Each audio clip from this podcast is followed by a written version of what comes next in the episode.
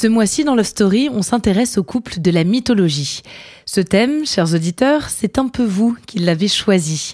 Vous me l'avez suggéré à maintes reprises sur les réseaux sociaux et je vous comprends. Il y a quelque chose de fascinant dans ces récits qui ont traversé les siècles et qui ont façonné nos imaginaires. Avant de découvrir le prochain épisode, on prend juste une seconde pour vous présenter notre partenaire. When you need mealtime inspiration, it's worth shopping Kroger, where you'll find over 30,000 mouth-watering choices that excite your inner foodie. And no matter what tasty choice you make, you'll enjoy our everyday low prices, plus extra ways to save, like digital coupons worth over $600 each week. You can also save up to $1 off per gallon at the pump with fuel points. More savings and more inspiring flavors make shopping Kroger worth it every time. Kroger, fresh for everyone. Fuel restrictions apply. L'hindouisme est une des plus anciennes religions du monde, encore largement pratiquée aujourd'hui.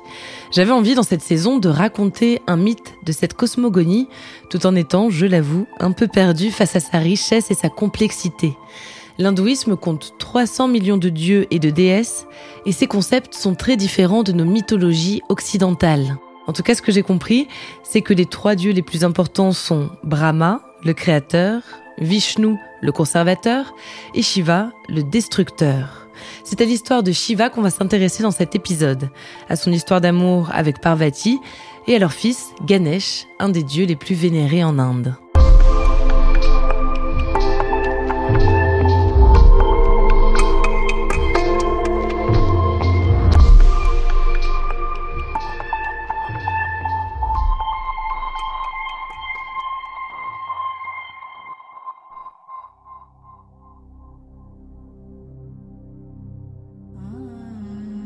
Parmi les trois dieux qui forment la Trimurti, la trinité hindoue, Shiva est sans doute le plus complexe et le plus contradictoire.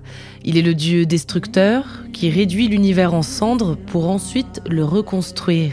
Il est à la fois terrifiant et bienveillant. Shiva est vêtu d'une peau de tigre qui représente son emprise sur la nature.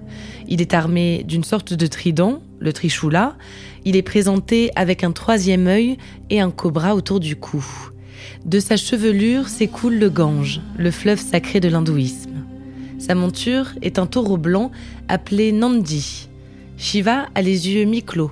Il les ouvre à la création du monde et les ferme pour mettre fin à l'univers et amorcer un nouveau cycle. Parvati est le versant féminin de Shiva, une version de Shakti, la déesse mère. Parvati est la réincarnation de Sati, la première épouse terrestre de Shiva, morte immolée dans un feu sacrificiel. Parvati naît dans les montagnes de l'Himalaya, sur lesquelles règnent son père, Imavat, et sa mère, Mina.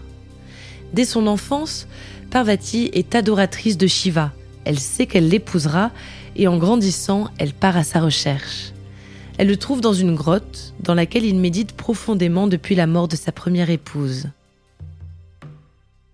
Parvati s'offre à Shiva, mais il ne lui prête aucune attention.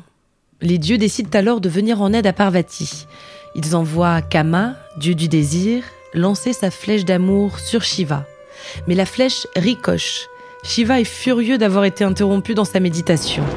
La flamme de son troisième œil réduit Kama en poussière. Parvati décide alors d'être plus maligne que ça. Elle se retire dans la forêt en signe de pénitence.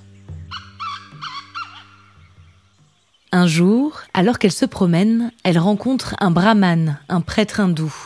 L'homme rit de sa dévotion. Comment peut-elle penser qu'elle épousera le terrible Shiva, ce monstre sans pitié? Elle devrait abandonner sa pénitence et trouver un autre mari. Parvati lui répond avec force. Honte à lui de parler ainsi des dieux et de remettre en cause sa vénération. Elle lui assure, elle restera toujours fidèle à Shiva. À ce moment-là, l'homme se transforme. C'était en fait Shiva, déguisé pour tester Parvati. Touché par sa sincère dévotion, il accepte de l'épouser. Parvati est le symbole de l'épouse dévouée, déterminée dans son amour. Grâce à elle, l'homme réalise son potentiel créatif. Parvati a le talent de révéler à Shiva les vérités de son esprit. Shiva doit partir pour un long voyage. Pendant son absence, Parvati décide alors d'enfanter seule pour combler sa solitude. Un jour, alors qu'elle prend un bain, son fils Ganesh, âgé de 5 ans, monte la garde devant la porte.